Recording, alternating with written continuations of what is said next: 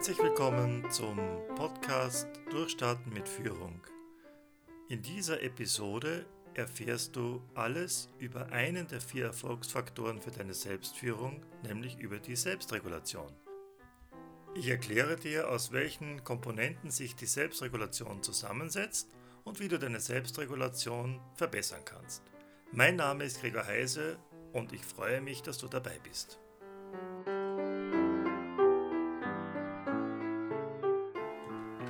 Der Job als Führungskraft bietet dir ja große Chancen, gestalten zu können.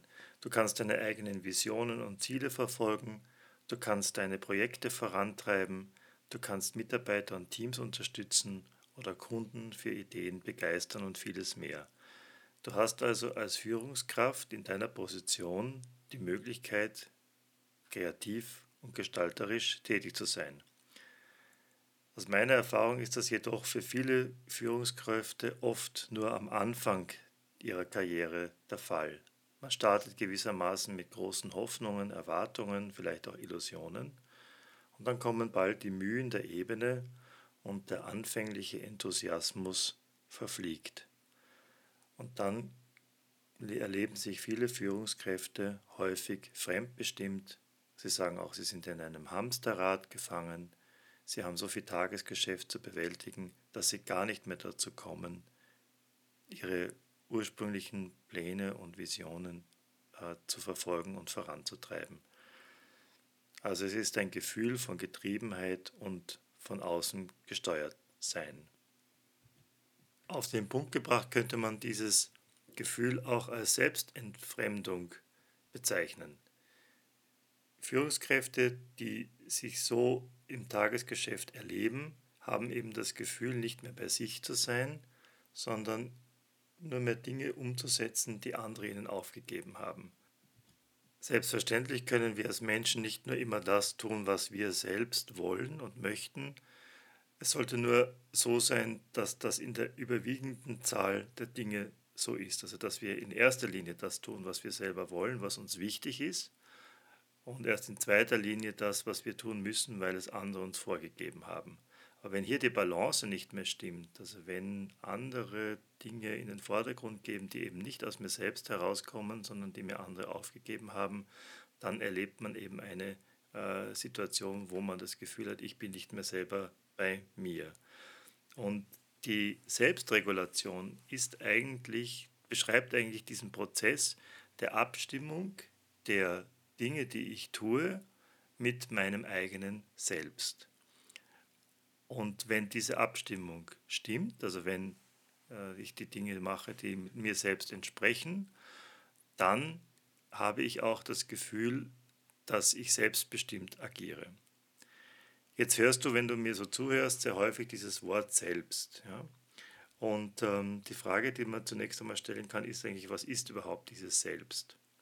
Das Selbst kommt ja in sehr vielen Ausdrücken vor. Wir reden von Selbstbestimmung, Selbstkompetenz, Selbstausdruck, Selbstwirksamkeit, Selbstmächtigkeit, Selbstmanagement etc. Also mit diesem Selbst, das da angesprochen ist, ähm, verbinden wir eine besondere Qualität. Man könnte auch sagen, ähm, dieses Selbst beschreibt uns eigentlich als Person, was wir im Innersten sind und, äh, oder was wir sein könnten. Wenn man genauer nachschaut, was ist in diesem Selbst drinnen, was ist damit gemeint, ich möchte hier gerne ein paar Aspekte dieses Selbst beleuchten. In diesem Selbst findet sich einmal dein personales Selbst, deine Persönlichkeit, also was dich als Person auszeichnet, was dich ausmacht, was dich unverwechselbar macht, das ist in diesem Selbst gewissermaßen drinnen. Interessant ist nun, dass äh, das, was wir eigentlich sind oder was du selbst bist, nicht immer so ganz klar ist. Wir können äh, uns einfach nicht so leicht auf einen Begriff bringen, so ausdefinieren. Also was bin ich als Person? Ja? Sondern das ist uns bisweilen auch manchmal selbst äh, ein Rätsel oder nicht ganz zugänglich. Andere wissen vielleicht auch mehr über mich, als ich selber weiß, ja, und geben mir Feedback also, und zeigen mir Komponenten an meiner Person und meiner Persönlichkeit, die mir vorher nicht ganz bewusst waren. Also wir merken schon, ähm, ein, ein wesentlicher Bestandteil dieses Selbst ist auch, dass es uns nicht immer alles bewusst und so klar ist. Ja. Ganz wichtig ist auch in dem Selbst finden sich ähm, unsere Emotionen, das heißt, wie wir uns fühlen, unsere Gefühle, aber auch nicht nur momentan, also wie wir uns im Augenblick fühlen, sondern auch die Emotionen sind darin gespeichert, könnte man sagen, die schon aus äh, vorigen, früheren Zeiten ähm, da sind und auch immer wieder abrufbar sind. Und das ist wieder verknüpft mit dem, was man in der Psychologie äh, episodisches Gedächtnis nennt. Also im Selbst finden sich die Episoden, die besonderen äh, Dinge wieder, die, die wir auch noch reproduzieren können, auch noch viele, viele Jahre und Jahrzehnte und auch mit Emotionen verknüpft haben. Ich war vor einigen Tagen bei meiner Familie in der Steiermark und wir haben uns, ähm, wie es bei Familientreffen oftmals so üblich ist, weil mein Bruder auch da gewesen ist, ein bisschen so ausgetauscht über ähm, alte Zeiten und wir sind auch zurückgegangen bis in meine Kindheit, also ähm, zum Alter von 10, 11, 12 Jahren. Und ich habe mit meinem Bruder so ein paar Dinge ausgetauscht, ähm, die wir damals erlebt haben. Und es ist interessant, dass äh, er sich an ganz andere Dinge erinnert und für ihn wichtig gewesen sind als für mich. Und das ist ein Merkmal dieses episodischen Gedächtnisses. Also wir speichern ja unsere Erfahrungen nicht äh, auf, so wie ein äh, Aufzeichnungsgerät, die können das jederzeit abspielen, sondern eben nur das Wichtigste, das für uns mit besonderen Emotionen, mit einem besonderen Bedeutungsgehalt verknüpft ist, das findet sich da in diesem Selbst wieder. Und äh, um diesen Ich-Kern herum könnte man sagen, wenn ein Kind so heranwächst oder am Selbstkern, beginnt so mit drei Jahren, beginnen sich da bestimmte Episoden herum zu ranken, die wir mit einer besonderen, mit, mit viel Emotionen verbinden und äh, die ähm, auch positive und auch negative Emotionen beinhalten, aber das macht dann letztendlich auch so einen wichtigen Teil unserer Person aus. Wir können das dann auch wieder abrufen und äh, können uns dann auch wieder an diese Episode erinnern oder erleben sie auch gewissermaßen äh, wieder mit. Es ist auch ganz interessant, wie das eigentlich funktioniert, dass solche Episoden eingespeichert werden. Hier äh, ist die Forschung äh, so weit, dass man sagt, das wird auch sehr stark körperlich äh, eingebunden. Kann man gut nachvollziehen. Kinder, die noch äh, sehr klein sind, die haben ja noch nicht so ein ausgefeiltes äh, kognitives äh, Gedächtnis, aber die speichern ihre Erfahrungen auch im Körper ein und die können dann auch wieder reproduziert werden.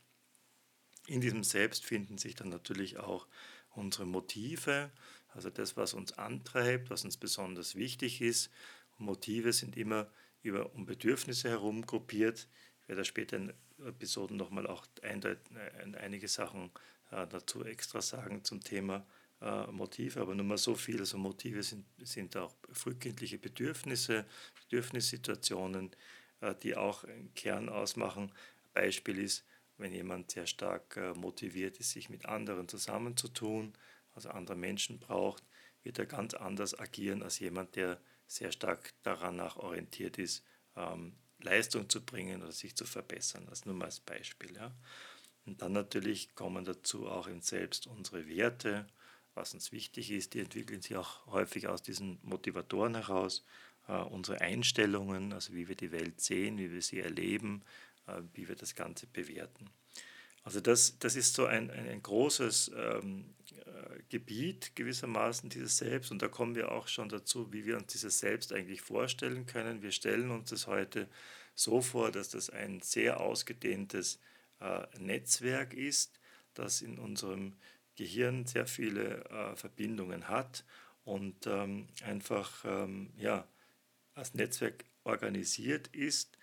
Das hat eben den Vorteil, dass dieses, dieses Selbst dann ähm, auch plötzlich angesprochen werden kann, wie eben so ein Netzwerk ist. Man kann sich das durchaus so vorstellen mit vielen Verbindungen. Und auf einmal kommt ein Input von außen herein und es wird dann plötzlich dieses Selbst angeregt. Ein Beispiel ist, wenn du hast das sicher schon erlebt, dass du äh, etwas siehst oder etwas erlebt hast und plötzlich kommt dir eine Erinnerung. Das kann zum Beispiel auch durch einen bestimmten Duft heraus äh, provoziert sein. Und dann ist das so ein Phänomen, dass ein bestimmtes äh, ein Trigger von außen eben äh, etwas in diesem Netzwerk angeregt hat und das kommt dir plötzlich zu Bewusstsein. Ja? Und das nennt man also auch das sogenannte Pop-up-Prinzip. Also das heißt, das taucht dann gewissermaßen diese Erinnerung oder eine ganze Episode taucht dann auf und wird dir plötzlich präsent, kommt dann auf den Schirm. Das ist also das, was im Selbst drinnen ist, kann auch bewusst werden. Geschieht auch beispielsweise in einem guten Gespräch, dass einem im Austausch mit anderen plötzlich Dinge bewusst werden und auf den Schirm kommen, die vorher nicht da waren. Und dieses Selbst ähm, hat eine bestimmte Funktion auch. Also Julius Kuhl ist hier zu nennen, der Professor in Osnabrück, der das sehr stark untersucht hat. Ähm, und der sagt eben, dass dieses Selbst einfach bestimmte Funktionen erfüllt. Ich möchte jetzt da nicht zu tief gehen. Eine Sache ist, dass dieses Selbst aber eine gewisse Hintergrundaufmerksamkeit hat. Das heißt, ähm, wir arbeiten in zwei Modi. Äh, du kannst dir vorstellen, dass wir, wenn wir mit anderen Menschen zum Beispiel in einem Gespräch sind oder und, und diskutieren über etwas äh, oder auch einen Text bearbeiten, was auch immer, könnte man sagen, dass sehr stark momentan unsere kognitiven Funktionen angesprochen sind. Das ist die eine Seite. Gleichzeitig ist aber auch dieses Selbst im Hintergrund aktiv und das äh, meldet sich dann ähm, aus dieser Hintergrundaufmerksamkeit zum Beispiel, wenn wir merken, dass in dem Gespräch etwas unstimmig wird. Beispielsweise, du gehst zu einem Kunden, du hast ein gutes Gespräch, aber auf einmal merkst du irgendwie, das Ganze dreht sich, ähm, das Gespräch läuft nicht mehr so, wie du dir das erwartet hast. Das ist dann das Selbst, das dir von hinten gewissermaßen einen, einen Hinweis gibt. Ja? Ähm, pass auf, beachte das, ja?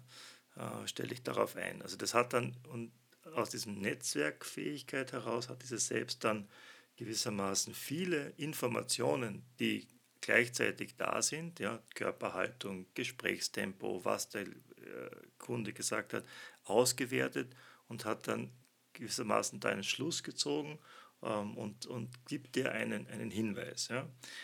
Und du merkst schon, mein Sprecher, dieses Hinweis geben ist allerdings sehr leise. Ja, und dieses Selbst kommt eben nur leise zum Vorschein darf nochmal Julius Kuhl zitieren, der gesagt hat in einer, in einer Metapher, das Selbst wäre so etwas wie ein scheues Reh, das sich eben an der, auf der Lichtung in der Dämmerung zeigt. Ja? Aber man braucht eben dazu eine gewisse Einstellung. Und die ganz wichtige Einstellung ist eben das Warten können, die Ruhe, die Gelassenheit. Dann kommt gewissermaßen das Reh zum Vorschein. Es kommt weniger zum Vorschein, wenn man in den Wald hineinruft und sagt, Reh, komm raus, das wird dann eher schlecht funktionieren. Also die Momente der Stille, die Momente der Ruhe, die Stimmung der Gelassenheit, das fördert, dass das Selbst gewissermaßen zum Vorschein kommt.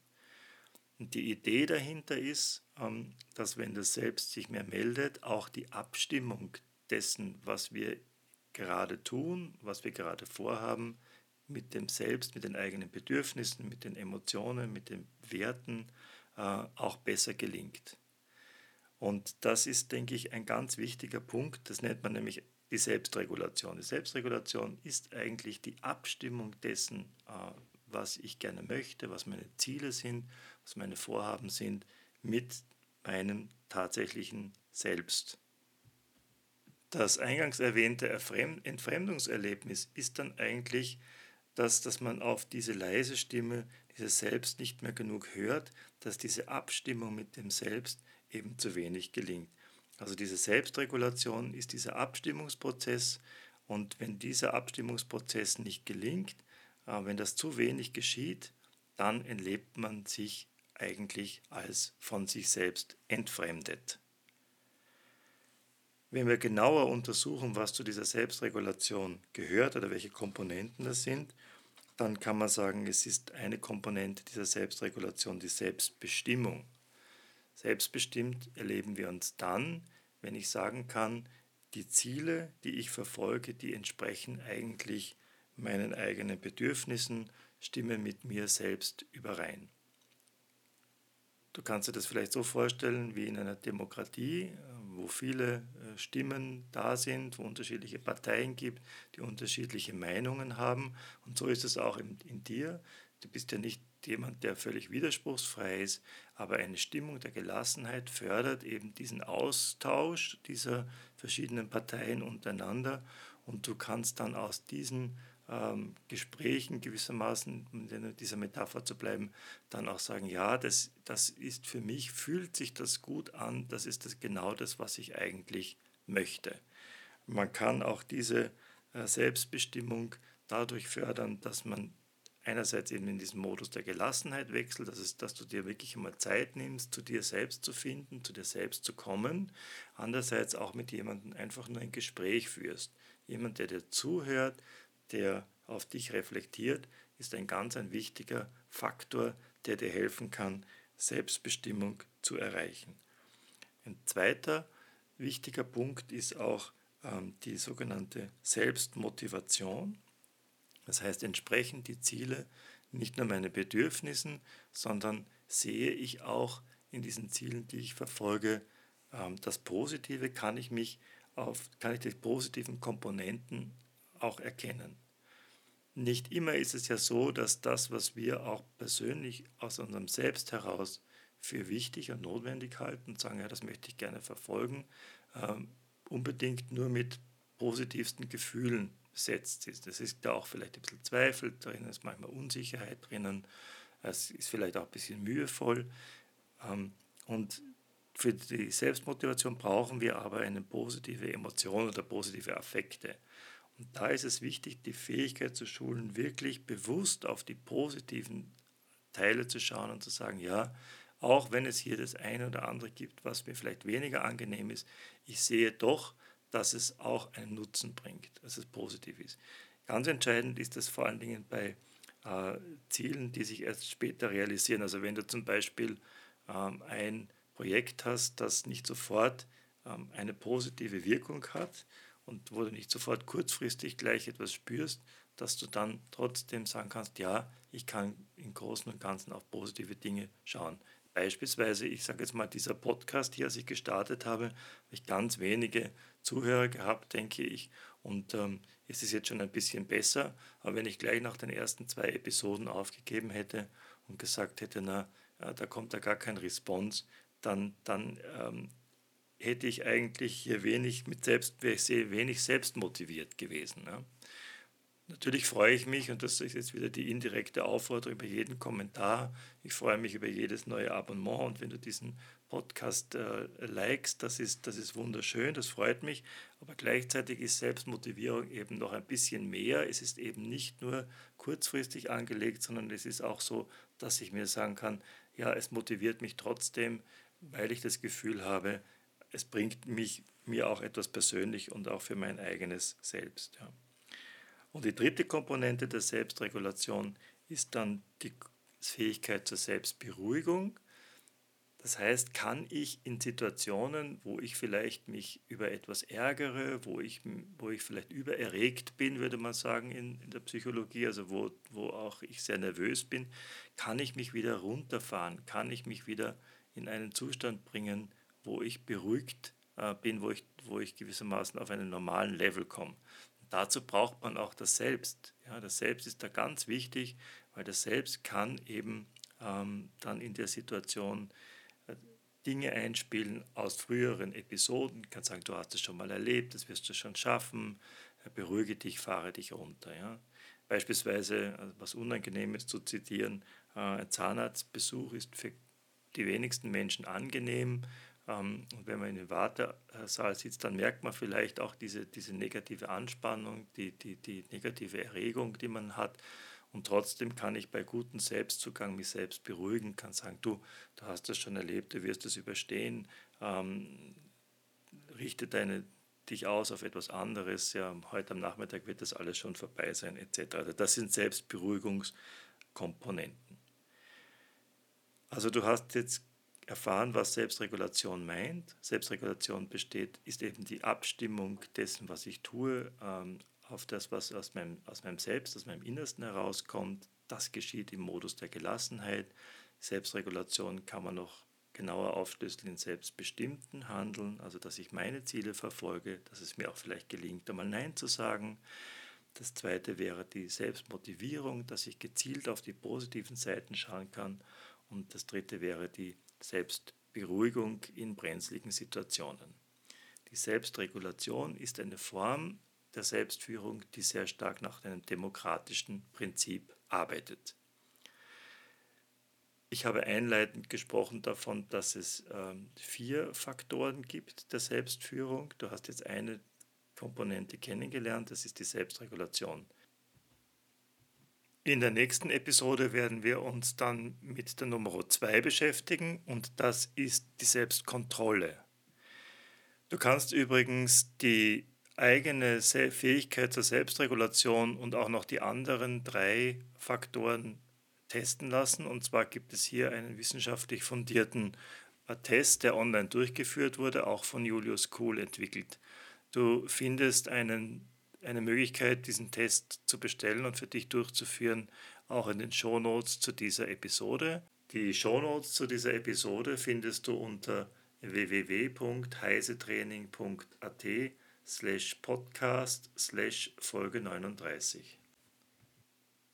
Ich freue mich, wenn du dann auch bei der nächsten Episode wieder dabei bist, wenn du diesen Podcast abonnierst oder mir ein Like auf iTunes gibst. Bis zum nächsten Mal, dein Gregor Heise.